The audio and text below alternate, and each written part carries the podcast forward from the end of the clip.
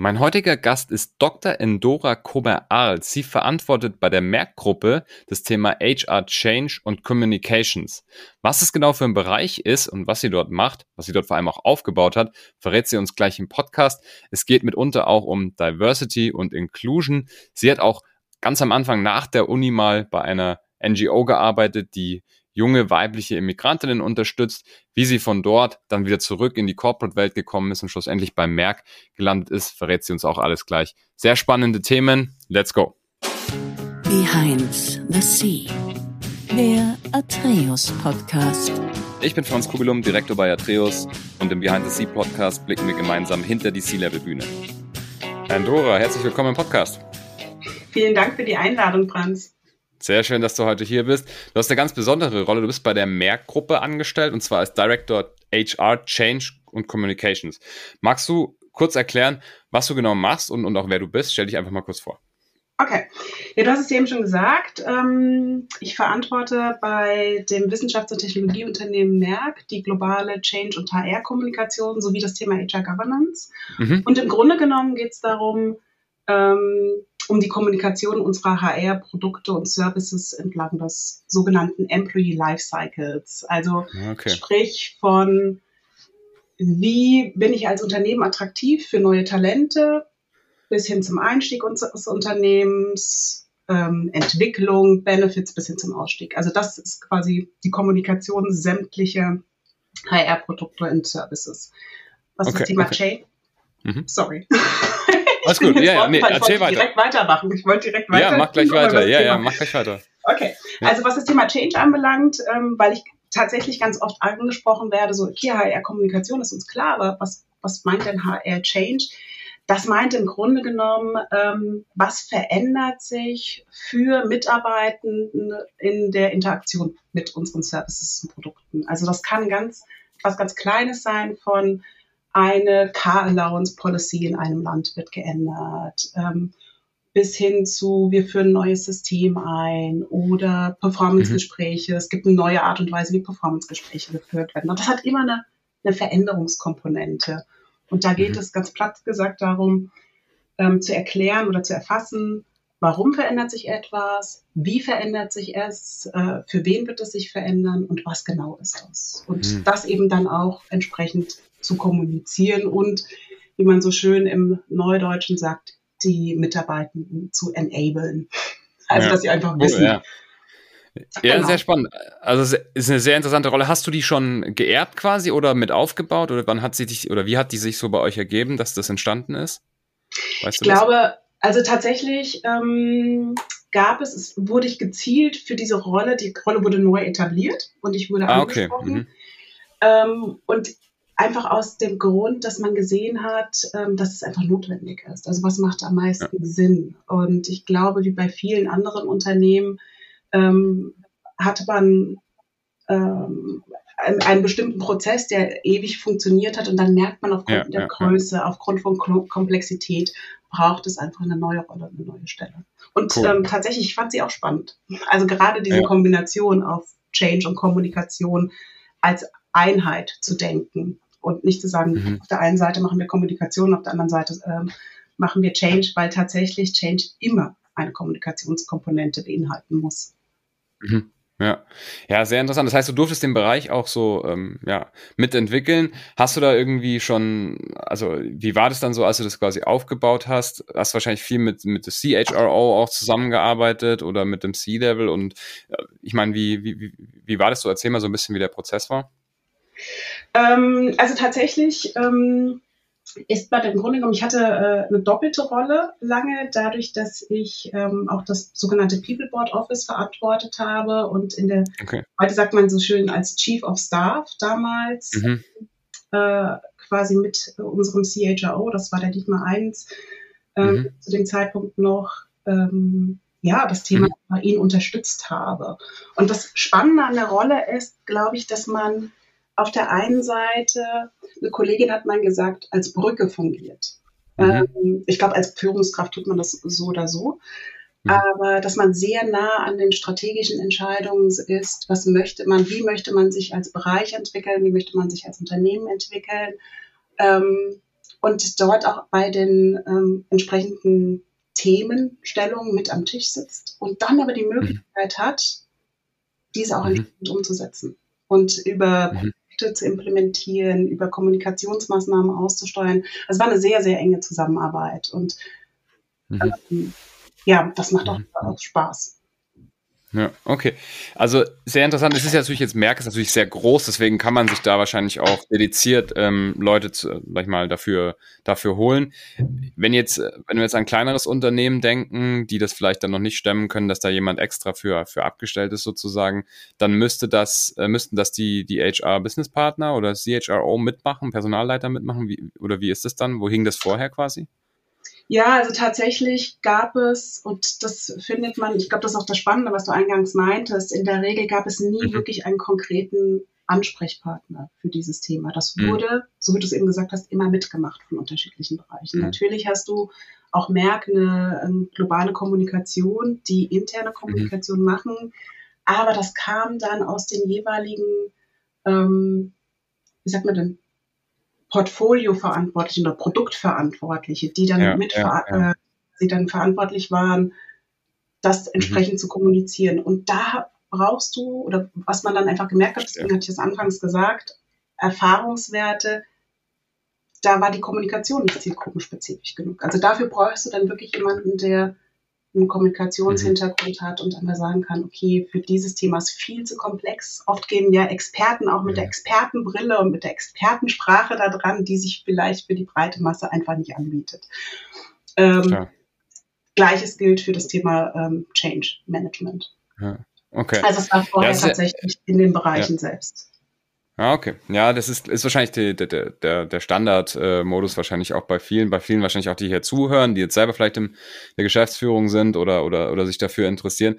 Aber ich finde das immer dann spannend, wenn man, wenn man, ähm, ja, so, so Gäste wie du dann auch da sind, die das einfach mal vorstellen können und man sich dann überlegen kann, ob man das vielleicht nicht im eigenen Unternehmen auch so ähnlich dann etabliert, weil es ja sehr wichtig ist. Wenn wir später vielleicht nochmal kurz drauf kommen, jetzt erstmal, wie bist du da hingekommen? Also, ähm, erzähl mal ein bisschen, wo bist du aufgewachsen? Was hast du studiert? Wo bist du zur Schule gegangen? Also, wie bin ich da hingekommen? Ungeplant. Das kann ja. ich, ich glaube, das spricht für Endora schlechthin.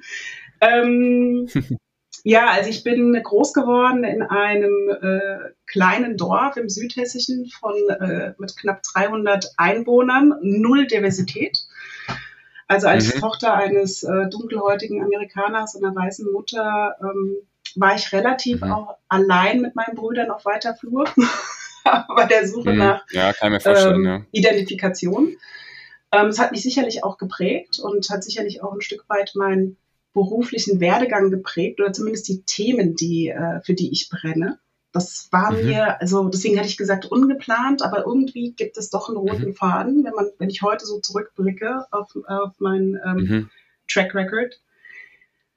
Ähm, ja, ich mhm. habe studiert, ich habe in Darmstadt Technikgeschichte und interkulturelle Pädagogik studiert und ah, ähm, okay. ist auch eine spannende Kombi, ähm, spricht auch ja. wieder für mich. Also ich habe immer die Dinge, also mich einfach für die Themen, die mich auch interessiert haben, mich da auch eingearbeitet, ohne wirklich mhm.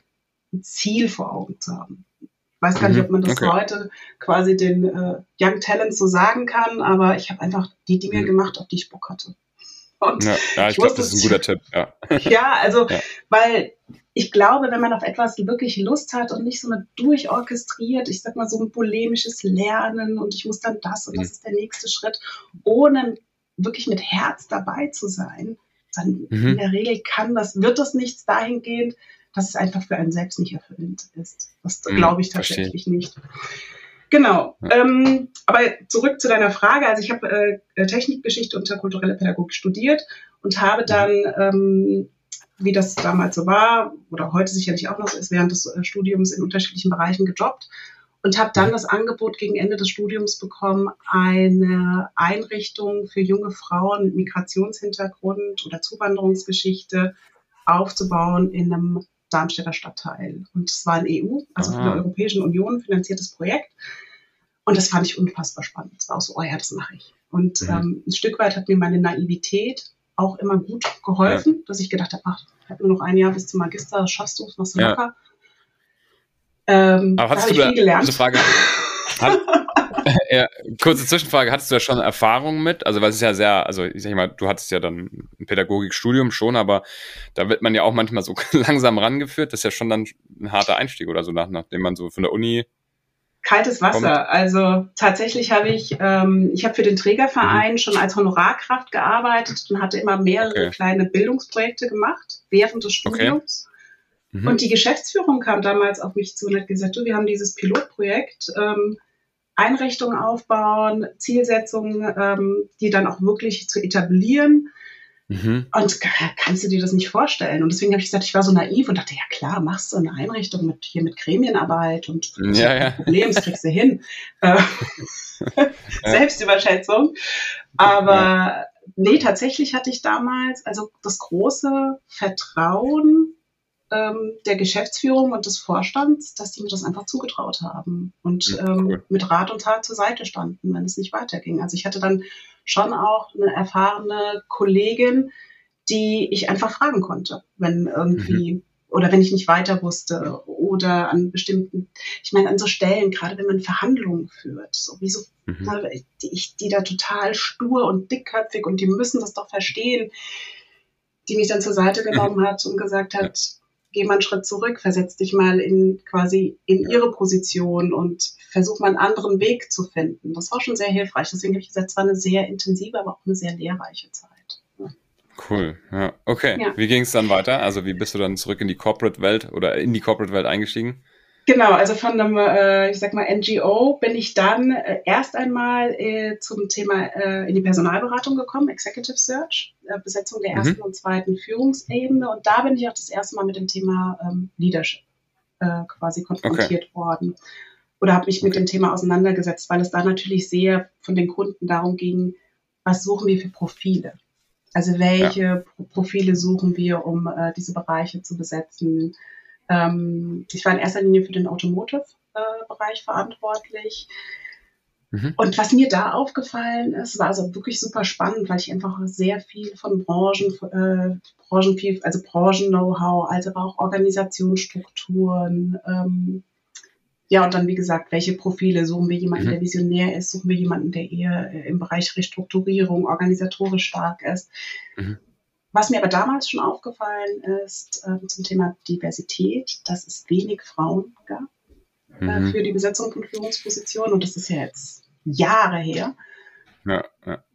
Und äh, dann nochmal Kandidaten oder Kandidatinnen mit diversem Hintergrund auch eher gleich null. Mhm. Das war schon sehr ja. auffällig. Also es hat mich ein Stück weit auch damals so, dass ich es auch schon thematisiert habe.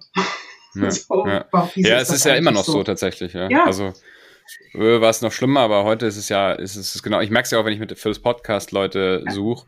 Äh, also je, ja, wenn man im C-Level guckt, dann für, für C-Level-Gäste, dann wird es halt dünn so, ne? Dann sind es halt dann 10% vielleicht. Und ähm, wie divers dann nochmal unter der, unter den Frauen ausschaut, ist dann auch nochmal, also weiß ich nicht, kann keine Prozent sein, aber sehr, sehr wenig auf jeden Fall, ja.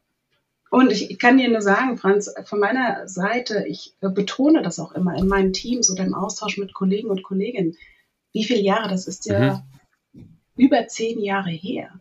Da war das schon mhm. so. Wo ich, wenn, wenn wir dann auch ja, eine genau. Diskussion haben von Quote oder Nichtquote und dass es doch nur die Leistung ist, die zählt und so weiter und so fort. Sag ich, Leute, ne, ich war in dem Bereich tätig, wenn es um erste und zweite, vor zehn Jahren war das schon ein Thema. Und wenn wir sehen, wie langsam sich das voran äh, ne, fortbewegt. Ja. Also ich mache jetzt keine Quotendiskussion auf, aber das ist einfach nur so eine Erfahrung, ja. die ich teile. Wie ich so denke, irgend, irgendwo haben wir nach wie vor ein Problem und das müssen wir mhm. angehen. Also mhm.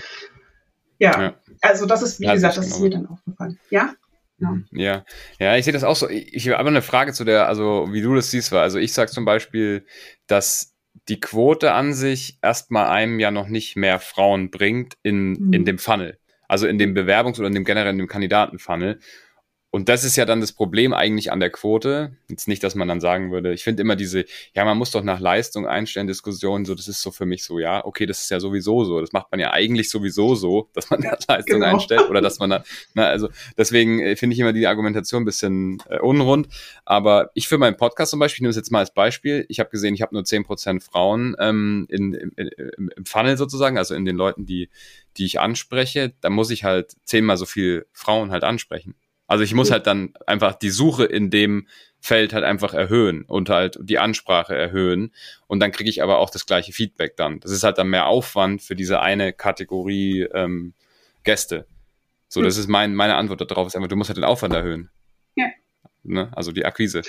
Insofern, und das ist halt, wenn man das natürlich zehn Jahre dann weiterhin nicht macht, sondern wartet oder halt irgendwie versucht, Quoten zu einzuführen, dann, dann sitzt man eigentlich am Ende genau am gleichen Punkt, weil der Funnel, also die, die, die Kandidatinnen und etc. sich nicht erhöhen hat. Ja, ja genau. Also, was, was, sagst du dazu? Also ja, ja. sehe ich äh, ehrlich gesagt genauso. Also würde ich, ähm, ich glaube tatsächlich nicht, dass es ähm, einfach weniger gibt sondern quasi, dass die Suche oder das genauer hinschauen oder sich damit auseinanderzusetzen, dass das einfach, dass mhm. dieser Aufwand nicht, dieser extra Aufwand nicht betrieben wird, weil mhm.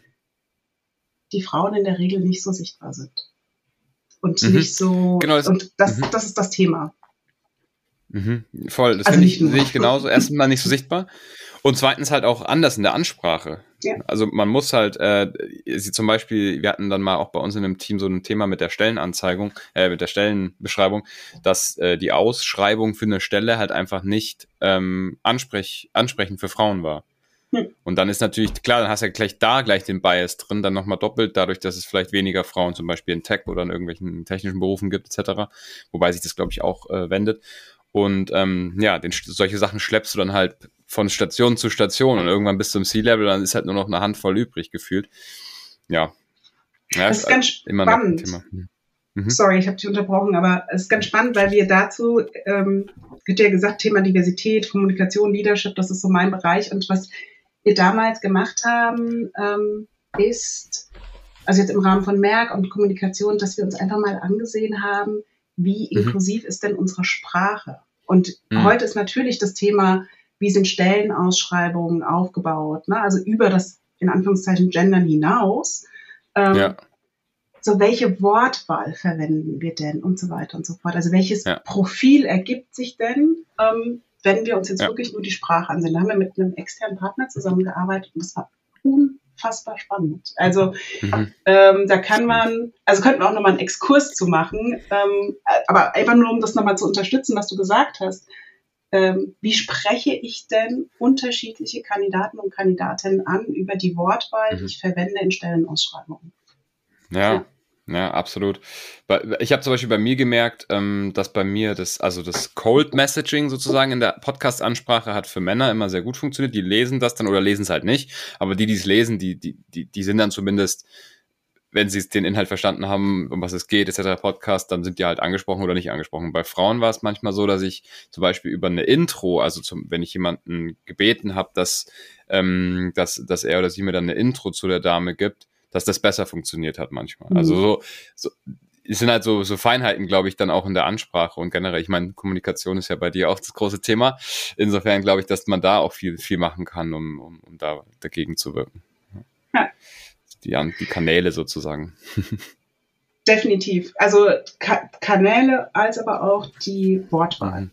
Also welche Sprache verwende ich denn? Wie spreche ich jemanden an? Und ich glaube, das ist ganz entscheidend. Also ähm, das ist auch so die Erfahrung, die ich jetzt in meinem bisherigen Werdegang gemacht habe. Wenn mich jetzt jemand nach einer Stärke fragen würde, würde ich sagen, ein Thema wird sicherlich Stakeholder Management sein. Also mhm. ähm, äh, meine Freundin sagt immer, oder meine, meine beste, engste Freundin, die hat gesagt, weißt du, Dora, was ich an dir echt erstaunlich finde, du kannst quasi die, ähm, quasi die Diskussion hier im Vereinsheim führen und dann stehst du zwei Stunden später äh, irgendwie mhm. auf einer Bühne mhm. vor so und so viel äh, Führungskräften und äh, kannst quasi diese Klaviatur spielen. Und mhm. ich meine, naja, im Grunde genommen ist es einfach nur zu wissen, was interessiert die Zielgruppe Und mhm. auch nochmal, welche Sprache sprichst du? Ne? Also wie mhm. erreichst mhm. du deine Zielgruppe? Und ich glaube, das ist der große Vorteil von Kommunikation. Also mhm. wenn man sich, also brauche ich, brauche ich dir nicht zu sagen, brauche ich auch den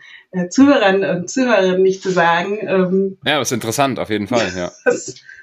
also welche Möglichkeiten man hat.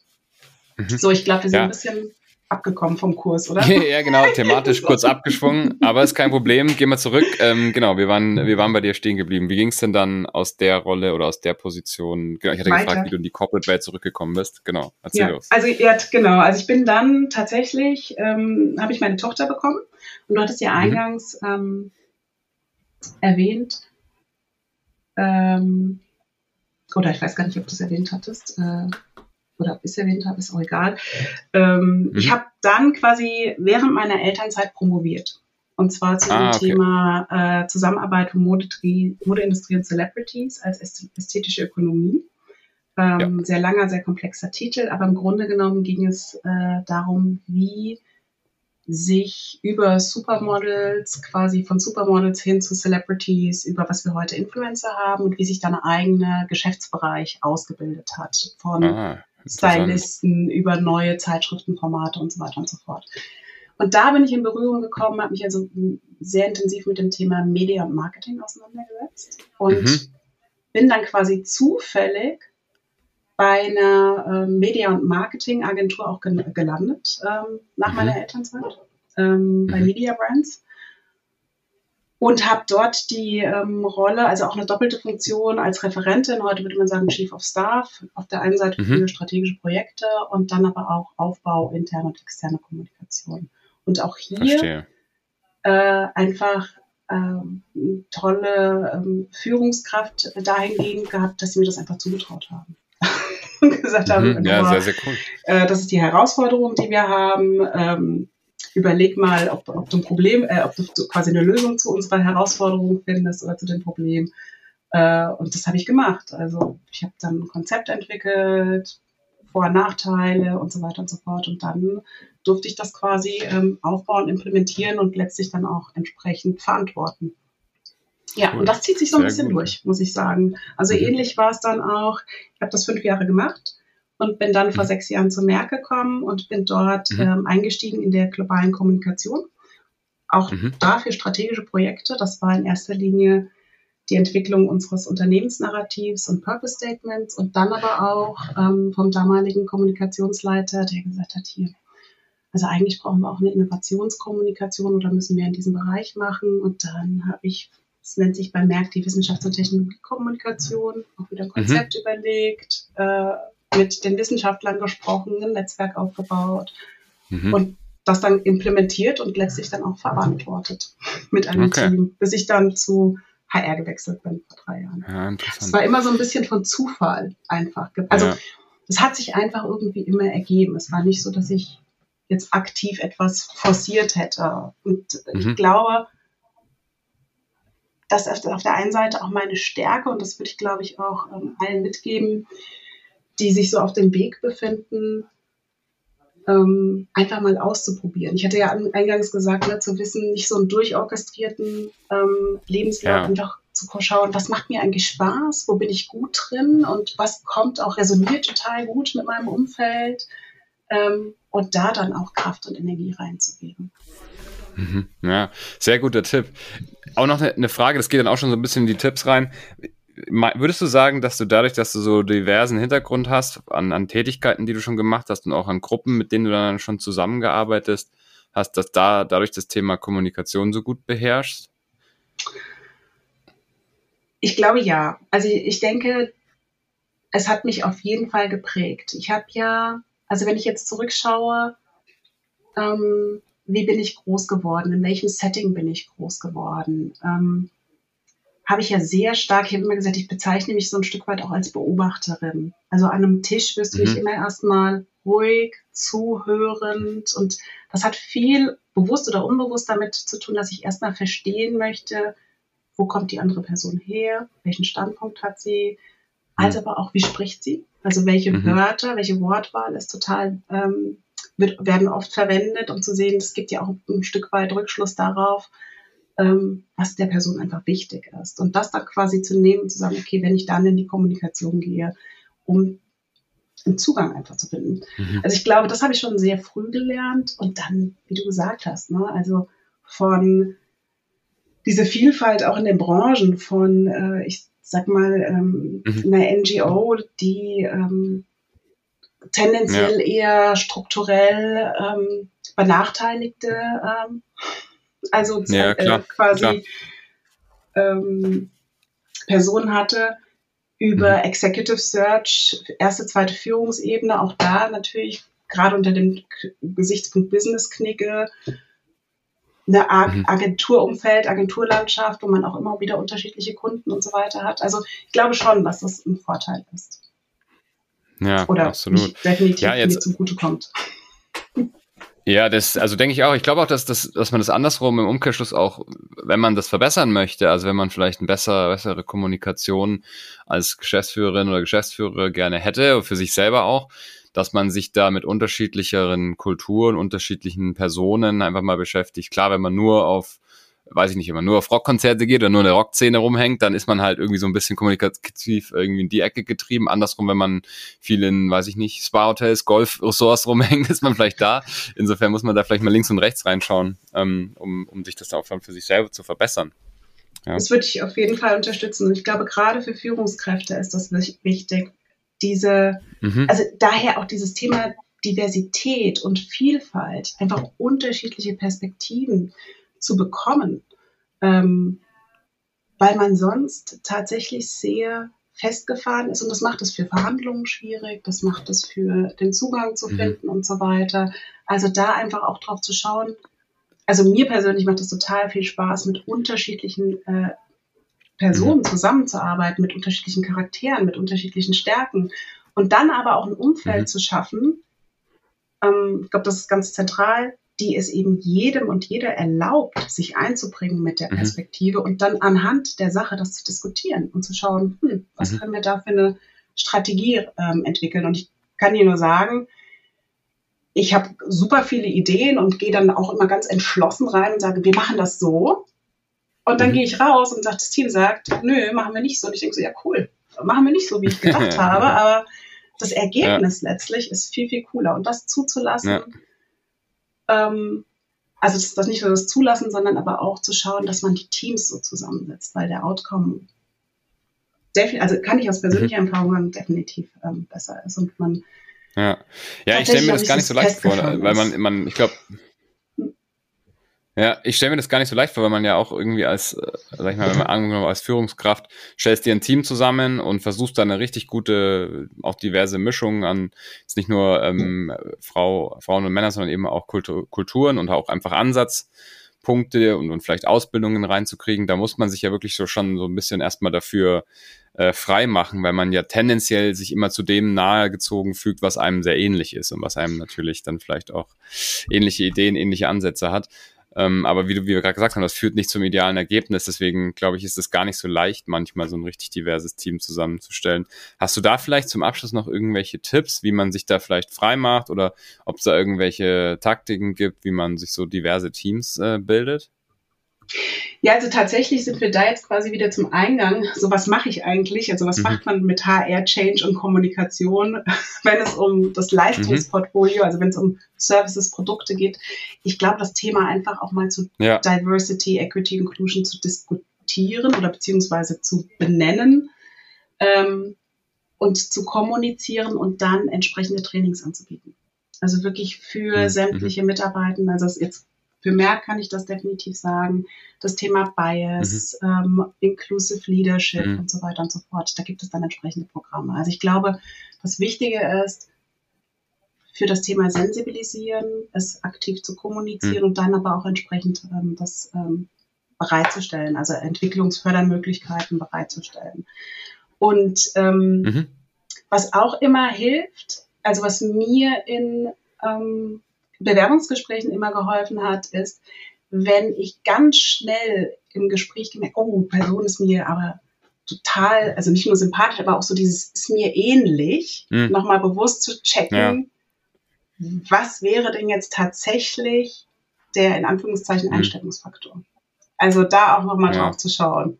So, wenn es so einfach mhm. ist und, ah ja, kann ich mich total gut mit identifizieren, dann nochmal einen Schritt zurückgehen und sagen, hm, was brauchen wir denn? Ne? Und was Stimmt, braucht ja. das Unternehmen, was ja. braucht das Team? Mhm. Ja. Stimmt, das ist von der Brille habe ich es gar nicht gesehen. Ich dachte jetzt eher so an die, die man einem vielleicht von Anfang an nicht zusagen, aber da hast du recht. Die einem besonders gut zusagen, sollte man vielleicht auch nochmal einen Schritt zurücknehmen. Sehr guter Tipp. Cool. Hey, ähm, ich habe noch drei Fragen zum Schluss. Erste Frage, was wolltest du mal werden, als du ein Kind warst? Oh, ich wollte immer Ärztin werden. Bis ich mein erstes Praktikum gemacht habe. Dann war das ganz schnell vom Tisch. Ah, okay. Wegen, wegen Blutsehen und sowas? Oder, oder ja, generell? also nicht nur Blut, ah, okay. aber auch so dieses jemanden aufschneiden ja. und so. Mm. Ja. ja, das finde ich auch, finde ich auch bemerkenswert. Also das, mm. ja, dass das der Alltag von manchen Leuten ist, ist echt verrückt. Ähm, cool. Äh, was darf auf keiner guten Party fehlen? Äh, Musik. Musik und Tanzen. Mhm. Okay, sehr gut. Musik und Dancefloor. Ähm, klasse, ja, hey, wie kann man dich erreichen, wenn man mit dir in Austausch treten möchte? Ähm, LinkedIn auf jeden Fall. Ähm, ja, LinkedIn, würde ich sagen. Also wirklich, ähm, da bin ich, ja. Ja, ich. Ich meine, privat okay. WhatsApp, aber ich bin schon diejenige, die über schnell ja. äh, sämtliche Messenger-Dienste, das ist am einfachsten. Super, ja. Ja, ja LinkedIn äh, packen wir mal in die Show Notes, äh, private WhatsApp-Nummern dann lieber vielleicht nicht. Und ähm, dann, ja, dann, hey, dann sage ich vielen lieben Dank. Das hat Spaß gemacht. Ich habe äh, viel gelernt, sehr coole Themen und auch eine sehr, sehr coole Rolle. Ich denke mal, da können einige, die zuhören, ähm, sich auch mal überlegen, macht man das vielleicht sogar im Unternehmen selbst so oder vielleicht versucht man das den einzelnen Leuten dann noch ein bisschen mehr nahezulegen. Vielen Dank, dass du da warst. Ja, vielen Dank für die Einladung. Hat, hat mir auch Spaß gemacht und ja, sehr schön. Ja, wer jetzt noch zuhört, unbedingt eine Bewertung dalassen für den Podcast und auch den Kanal abonnieren, falls ihr das noch nicht gemacht habt. Die meisten hören ja auf Apple und auf Spotify. Da geht das dann ganz einfach und dann habt ihr auch jede Woche die neuesten Episoden im Feed. Wer sich für Executive Search und Interim Management oder auch Leadership Consulting interessiert, der kann gerne mal auf atreus.de vorbeischauen oder schreibt mir einfach eine Nachricht. Dann gehen wir direkt gerne auch mal kurzes Telefonat oder einen kurzen Austausch. Würde mich sehr freuen. Und Dora, danke dir und schönen Tag noch. Ciao. Dir auch. Tschüss.